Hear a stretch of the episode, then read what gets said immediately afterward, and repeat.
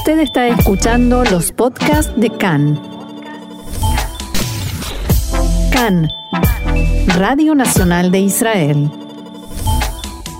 Hoy domingo, 15 de mayo, 14 del mes de Iyar, estos son nuestros titulares. La policía investiga la actuación de sus efectivos en el funeral de la periodista Shirin Abu Akleh de Al Jazeera mientras sigue la crítica internacional. Fueron sepultados los restos del combatiente Noam Raz caído en acción en Jenin. Máxima alerta de las fuerzas de seguridad por la conmemoración palestina del Día de la Nakba.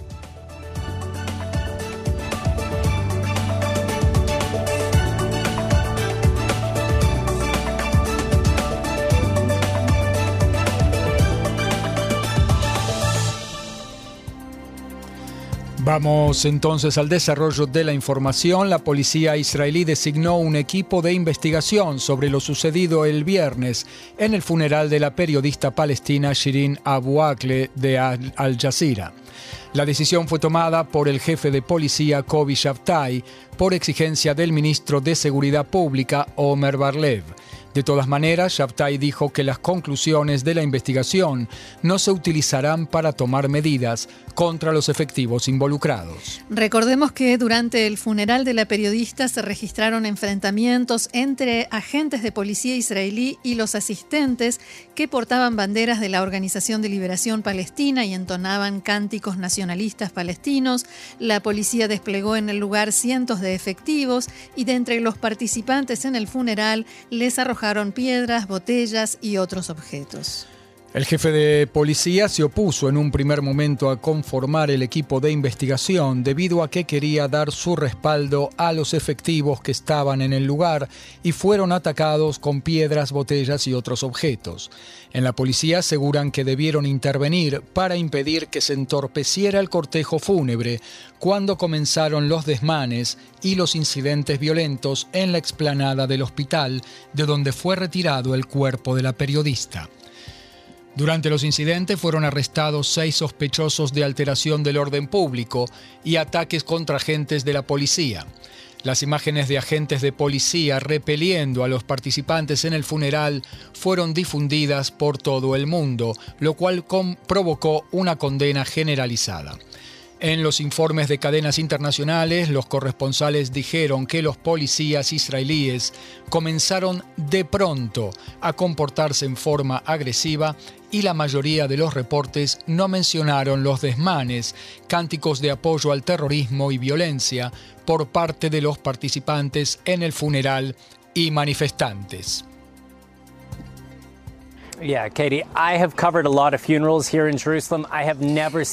He cubierto muchos funerales aquí en Jerusalén. Nunca vi algo como lo que sucedió hoy.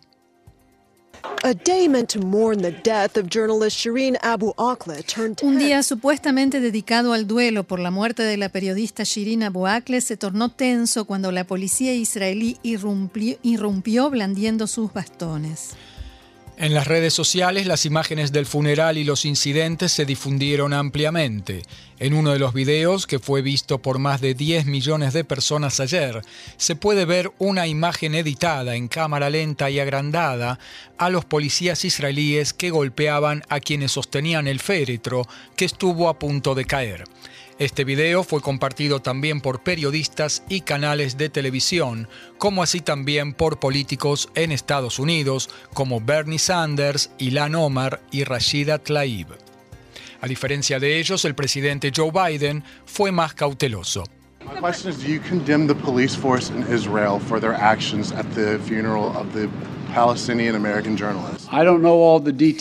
la pregunta es si usted condena a las fuerzas policiales israelíes por su acción en el funeral de la periodista palestina norteamericana, le dice un periodista a Biden, y el presidente responde, no conozco todos los detalles, pero sé que debe ser investigado, no conozco los detalles.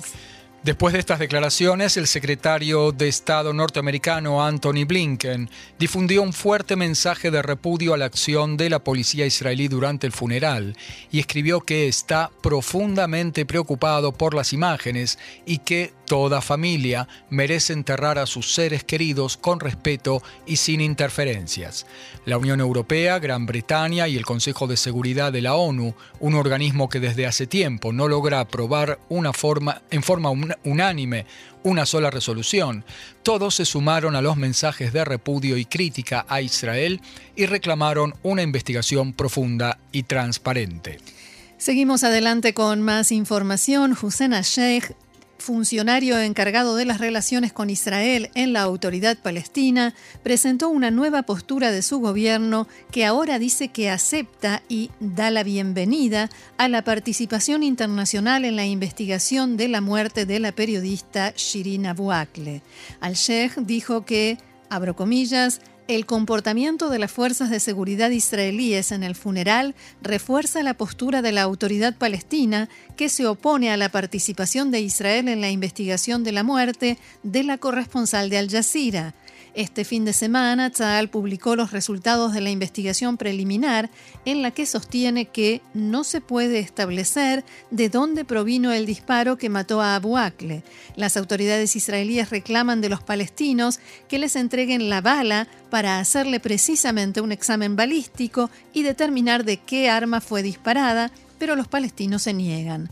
La Fiscalía General de la Autoridad Palestina anunció ayer que su investigación muestra que Abu, Abu Akle murió por disparos de Tzal y que no había ninguna otra fuente de disparos. Otro asunto. En la mañana de hoy fue sepultado el sargento mayor Noam Raz, combatiente de la Unidad Nacional de Contraterrorismo, YAMAM, de la policía israelí. El entierro se llevó a cabo en la parcela perteneciente a la policía en el Monte Herzl.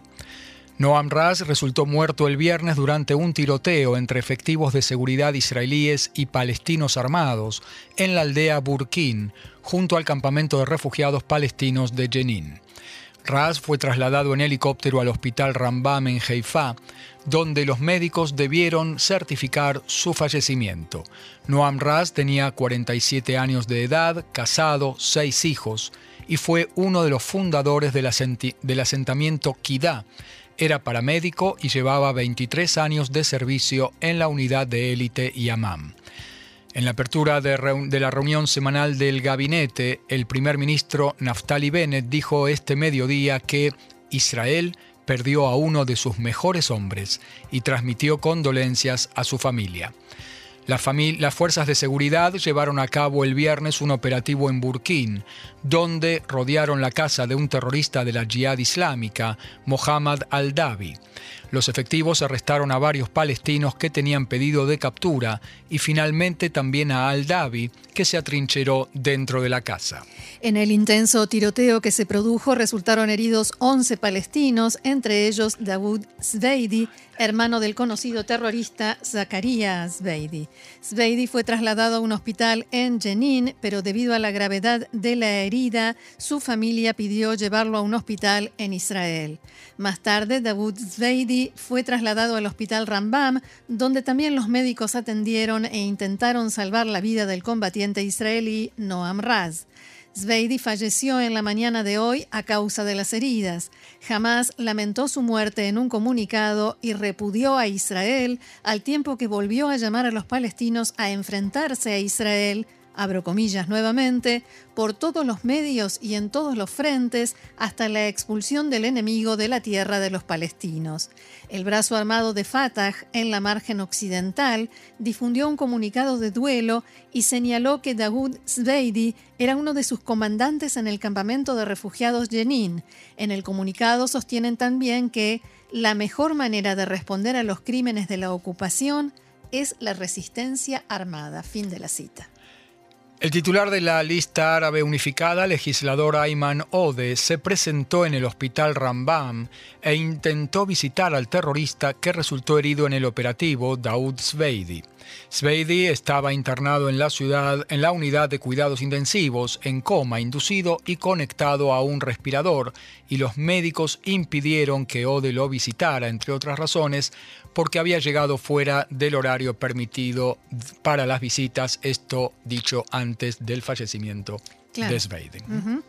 Mientras las fuerzas de seguridad israelíes llevaban a cabo el operativo en Jenin, el diario libanés Al-Akhbar, afiliado a Hezbollah, informó citando fuentes palestinas que las organizaciones terroristas de Gaza establecieron este fin de semana contactos urgentes con los mediadores egipcios. Las agrupaciones palestinas transmitieron un mensaje en el que advertían a Israel que el cruce de una línea roja en el campamento de refugiados en Jenin será respondido con una reacción inesperada.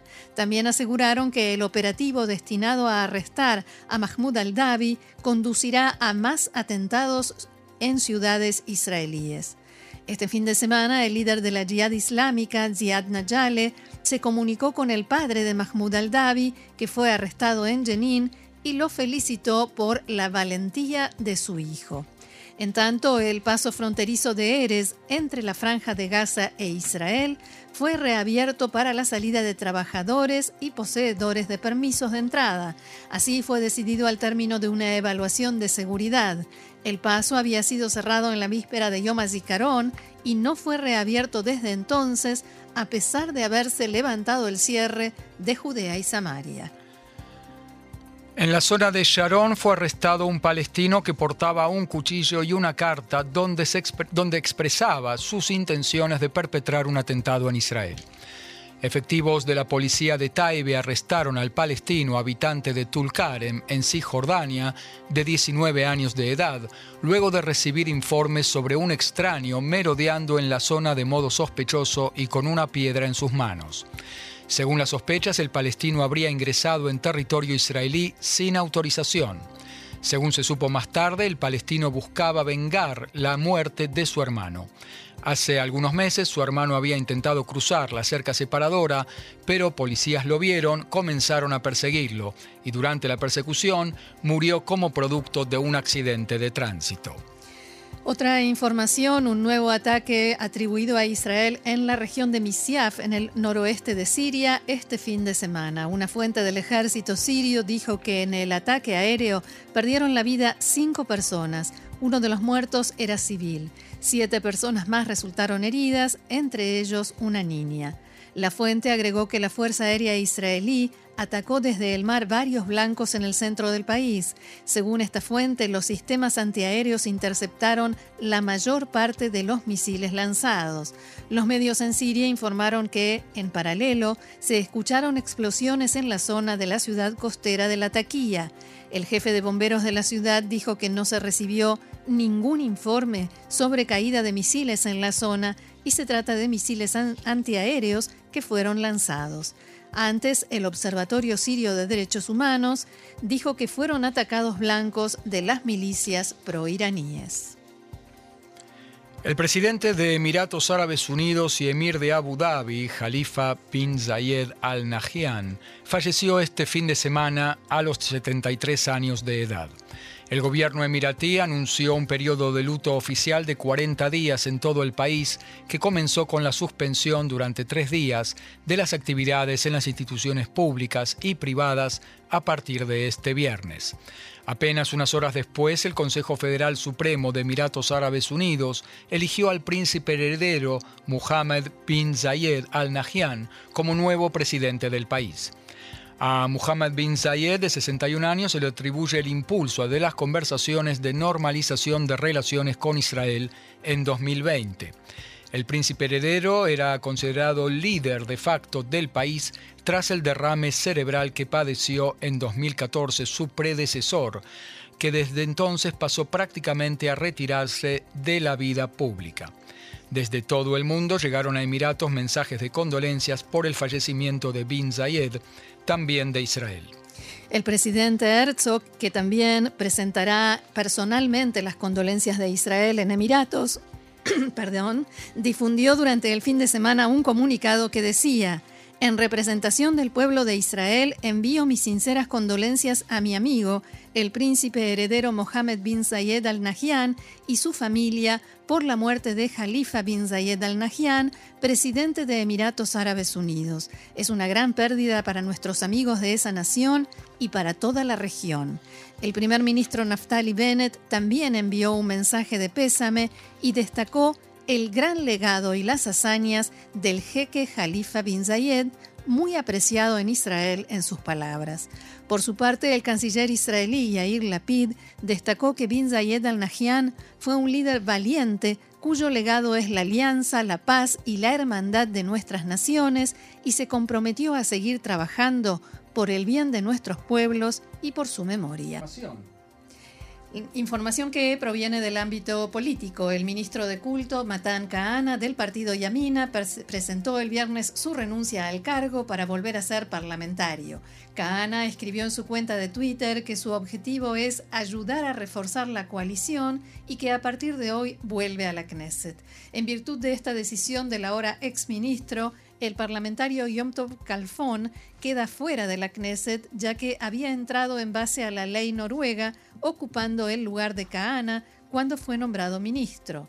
En la coalición sospechaban que Kalfon estaba planeando tomar una medida similar a la de Edith Silman, que se retiró de la coalición y la dejó sin mayoría en la Knesset, llevándola ahora a 59. Antes de que se diera a conocer el anuncio de Kahana, el primer ministro Bennett mantuvo una reunión con Calfón y después del anuncio hablaron por teléfono varias veces.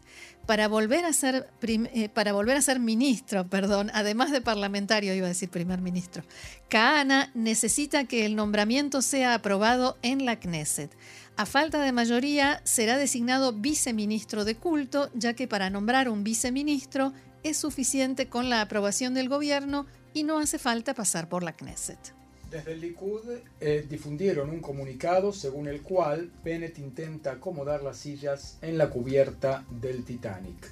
Todos aquellos que fueron elegidos con los votos de la derecha deben ser leales a sus votantes y abandonar de inmediato el barco que se hunde del gobierno del fraude y la debilidad que dependen del Consejo de la Shura y de la lista árabe este gobierno ha finalizado sus días.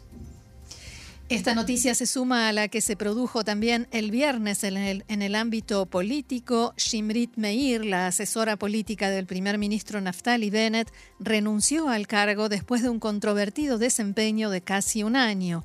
Fuentes de la oficina del primer ministro dijeron que durante este tiempo hubo constantes discusiones y enfrentamientos entre Shimrit Meir y otros asesores y funcionarios del despacho del Premier, lo cual dificultó la labor cotidiana e incluso influyó en el funcionamiento del partido Yamina y de la coalición. Vamos ahora, si te parece, Roxana, a otro tema que es el que nos interesa a todos. Sí. Y que tiene que ver con que Israel no llegó a la final de la Eurovisión en Italia, se quedó a mitad de camino, pero su representante, Mijael Ben David, no pasó desapercibido y no de la mejor manera posible. Ahora sí me escucho bien. Por primera vez desde 2014, Roxana, Israel no, no pasó a la semifinal en Italia, pero la pregunta es, ¿qué pasó en la transmisión?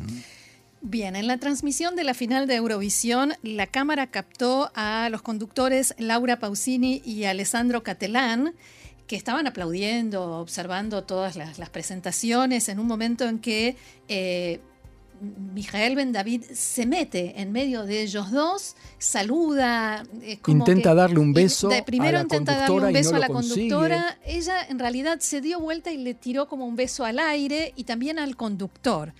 Eh, y en las, redes sociales se llenaron, se llenaron de comentarios negativos y decían que no era la primera vez que Mijael Ben David intentaba llamar la atención, que en la ceremonia de apertura, en lo que se conoce como la eh, alfombra turquesa, también hizo varias cosas para llamar la atención, que también intentó besar a la cantante española, Chanel Terrero, eh, que también, que ella le siguió el juego, pero de la misma forma como Laura Pausini hizo durante la, transmisión de, la gala.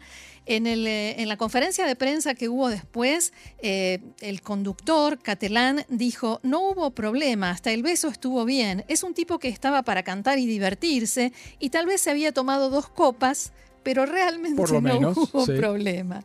Y Laura Pausini dijo que fue un momento alegre y divertido, pero dejaron así entrever que quizás había tomado más de lo aconsejable. Más de la cuenta. Pero la pregunta es, Israel recibe algún tipo de sanción porque hubo varias versiones. Sí, hubo varias versiones, sobre todo los medios españoles dijeron que Israel había sido expulsado del, eh, de Eurovisión y que por eso no pasó a la final. O descalificado. O descalificado y eh, finalmente se, comprobó que no, que no fue cierto. En realidad no llegó a la, final porque no ganó los puntos, pero no hubo descalificación porque si eso hubiese sucedido, en la final Israel como país no habría podido votar eh, entre las otras opciones de los otros países eh, con los, puntajes, ¿no? Y no hubiese participado tampoco en la transmisión. Y a propósito de la final, el ganador fue Ucrania, gracias a Kalush Orquestra y su tema Stefanía, basado en el folclore ucraniano, que logró 631 puntos y se cumplieron así los pronósticos de las apuestas que apuntaban desde hace semanas a que Ucrania era una de las grandes favoritas de esta edición del festival y no me mires así porque yo pienso lo mismo que vos. Te hago una pregunta. Yo escuché la canción de Ucrania, eh, simpática, género Eurovisión, ok, pero no me caí de la silla como se dice acá en Israel. A ver, yo creo... Teníamos alguna duda de que iba a ganar Ucrania y que hay una relación mal que nos pese entre la Eurovisión y la situación política del momento. A ver, yo creo que si la canción hubiese sido mala, mala, hubiesen tenido que hacer algo. Un gran esfuerzo gran esfuerzo. Pero en este caso era una canción pasable y entonces pudieron eh, hacerla ganar. Eh, creo que mm, tuvo mucho más peso, como bien decís. Es llamativo incluso, eh, sin embargo, que los medios no, no hablaron tanto de esto, ¿no? Como que sí se habló, pero no tanto como las misericordiosos, no tanto como sobre las dos copas que parece que se tomó Mijael Ajá, claro, eso fue más atractivo.